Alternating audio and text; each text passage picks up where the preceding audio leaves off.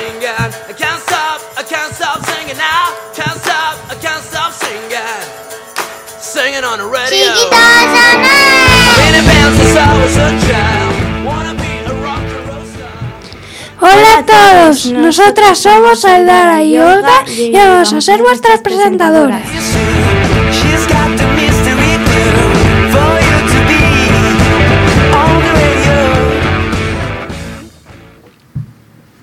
Programa de radio vamos a hablaros de distintos temas. Como por ejemplo la biografía y autobiografía, reportajes, textos instructivos y más. Es el primero y, nos, y os hablará de los textos instructivos.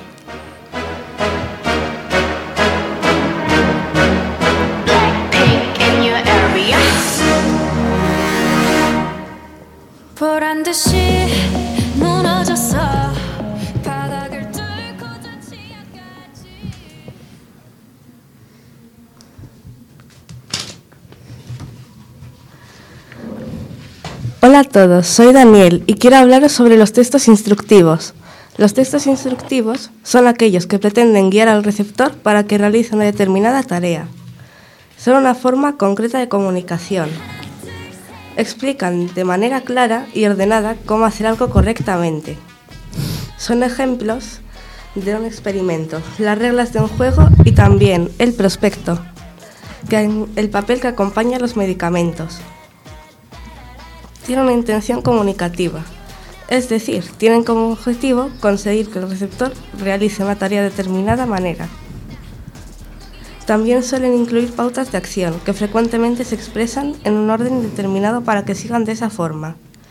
Tienen un carácter impersonal, no van dirigidos a nadie en concreto. La ordenación de las instrucciones es especialmente importante, pues el resultado depende de que se hayan realizado las acciones en el orden correcto. Generalmente las instrucciones aparecen en orden cronológico. Se anuncian primero las que hay que realizar al principio y después las siguientes. Lo normal es que cada paso se desarrolle en un párrafo independiente y es frecuente la utilización de numerosos ele- elementos gráficos como guiones, asteriscos, para marcar la organización. Esta característica de dar explicaciones claras sin orden cronológico es muy importante. Pensemos, por ejemplo, en las instrucciones para tomar un medicamento. Si lo hacemos de forma incorrecta, puede ser peligroso. Oh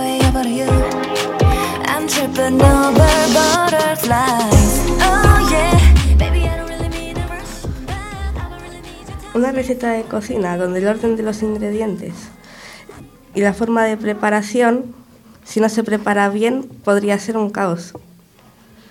Hoy en día los textos instructivos han pasado a formar parte también de los vídeos, como tutoriales que existen en Internet. A continuación os voy a leer un texto instructivo. En este caso se trata de unos consejos para levantar de forma saludable un objeto pesado del suelo.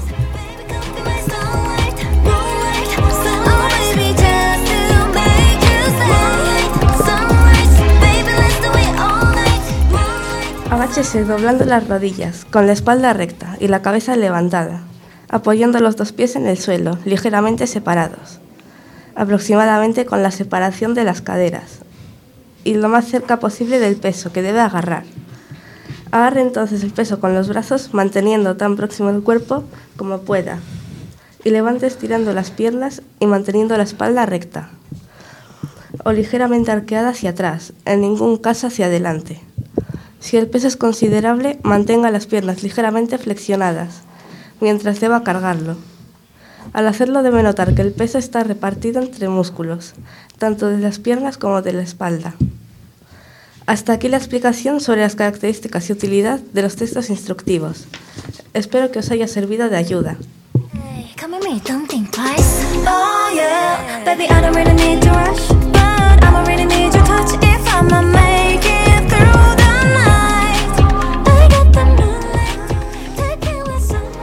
Esto ha sido muy interesante, Daniel. Muchas gracias. Y con todos ustedes, Aldara, que nos hablará de la biografía y autobiografía.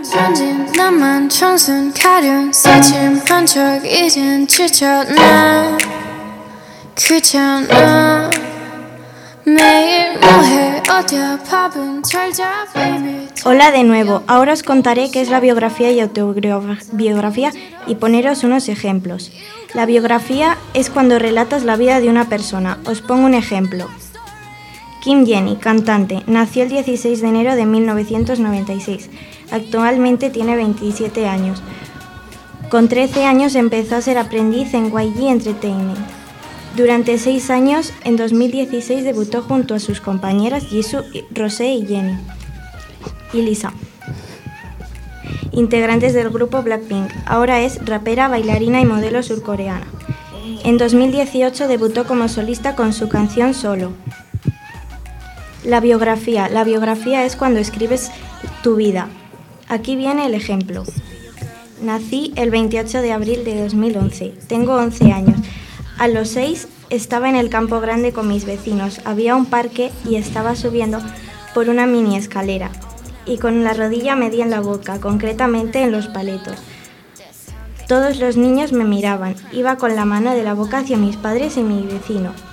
Fui a llamarles. Mi madre me cogió, me vio y vació un paquete de pañuelos.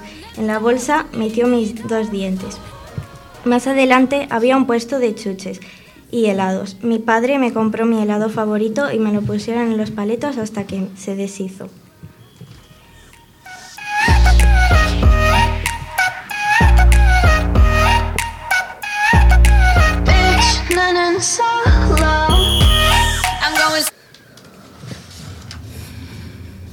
Muchas gracias, Aldara. Nos ha encantado. Y ahora Olga que nos va a hablar de algunos reportajes.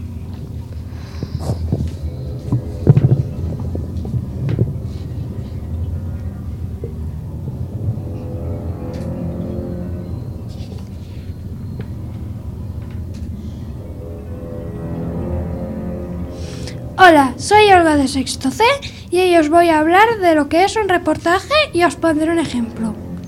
Un reportaje es un texto periodístico de investigación que informa sobre un tema en profundidad. Puede contener las, opi- opiniones del autor o de la autora. Ejemplo. Habla de los mayores y más mortíferos depredadores marinos.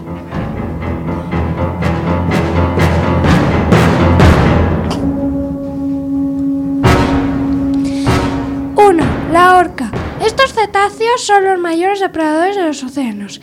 Llegan a pesar más de 5 toneladas y medir hasta 9 metros. Conocidas como orcas o también con el temible nombre de las ballenas asesinas. Se trata de la especie incluida en la familia de los delfines más grande del mundo. Tiene una aleta dorsal que puede llegar a medir 1,80 metros. También es muy peculiar el color blanco y negro que cubre su cuerpo. Pueden vivir entre 60 y 90 años y tienen un sistema de comunicación muy complejo.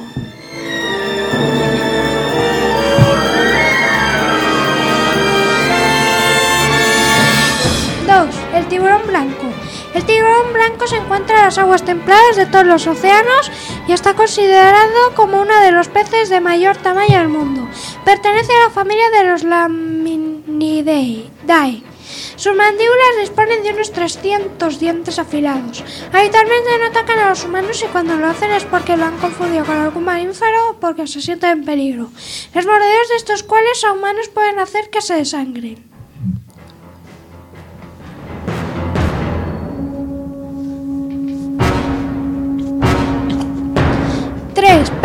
El pez piedra, también conocido como Sainaceia o rida, es junto al pez globo uno de los peces más letales.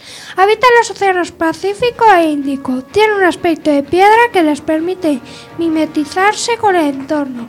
Tiene espinas venenosas y cuando un ser humano se pincha con estas púas, la zona se hincha instantáneamente y empieza a experimentar otros síntomas como dolor de cabeza, vómitos, espasmos intestinales, convulsiones, parálisis muscular, ¡puf! Total, que nos deja esos.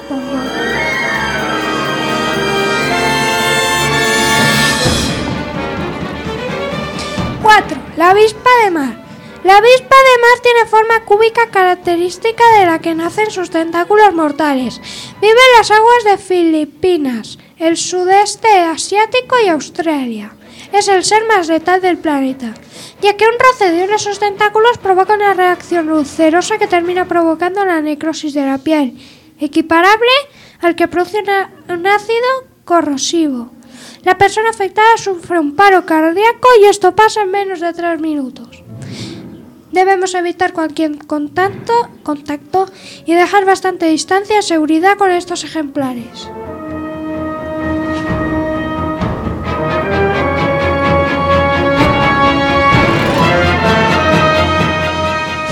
Serpiente de mar. Es la serpiente con el veneno más potente superando al de su homónima en la Tierra, la serpiente taipán.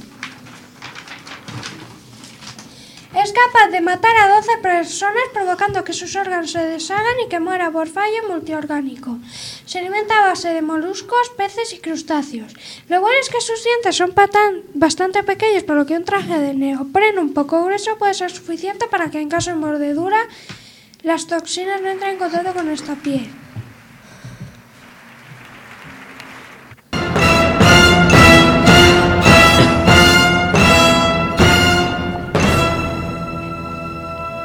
Espero que os haya gustado y sin más que decir, me piro, me piro.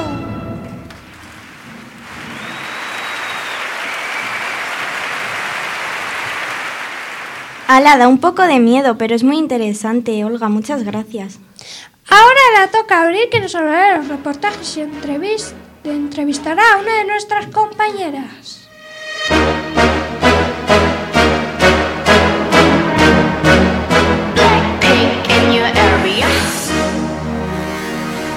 Le toca abrir que nos hablará de reportajes y entrevistará a una de nuestras compañeras.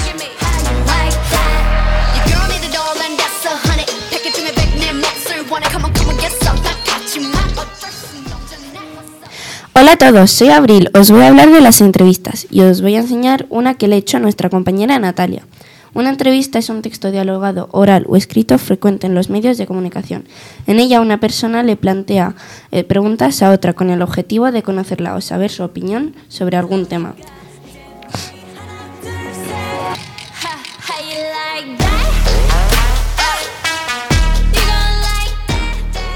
La persona entrevistada suele ser popular o tener interés para el público.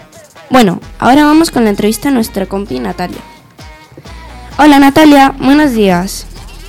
Te vamos a hacer unas preguntas. ¿Estás lista? Sí, ¿Qué tan es- estricto es el mundo del ballet? bueno, tampoco es tan estricto, pero hay que esforzarse a lo máximo. Vale, vamos con la segunda pregunta. ¿Con cuántos años empezaste tú a hacer ballet? Con 7 y 8 años. Mm. ¿Cuántas horas entrenas a la semana?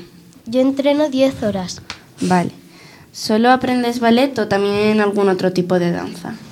Bueno, no danza, pero también nos enseña música para la coordinación y el ritmo. Vale, muy bien. ¿Existen algún tipo de requisitos para poder hacer ballet o que se te dé mejor?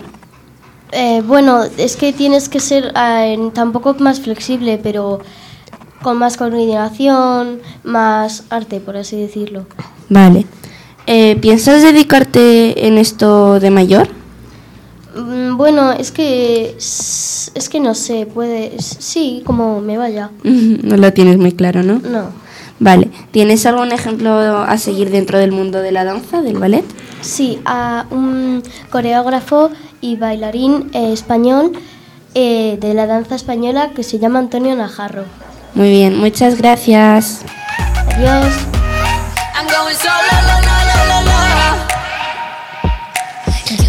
Eso ha sido muy interesante, Abril. Muchas gracias, a todos. Hasta, la próxima.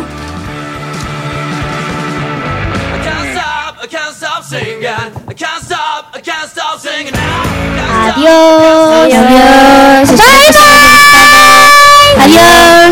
Que tengáis buen día.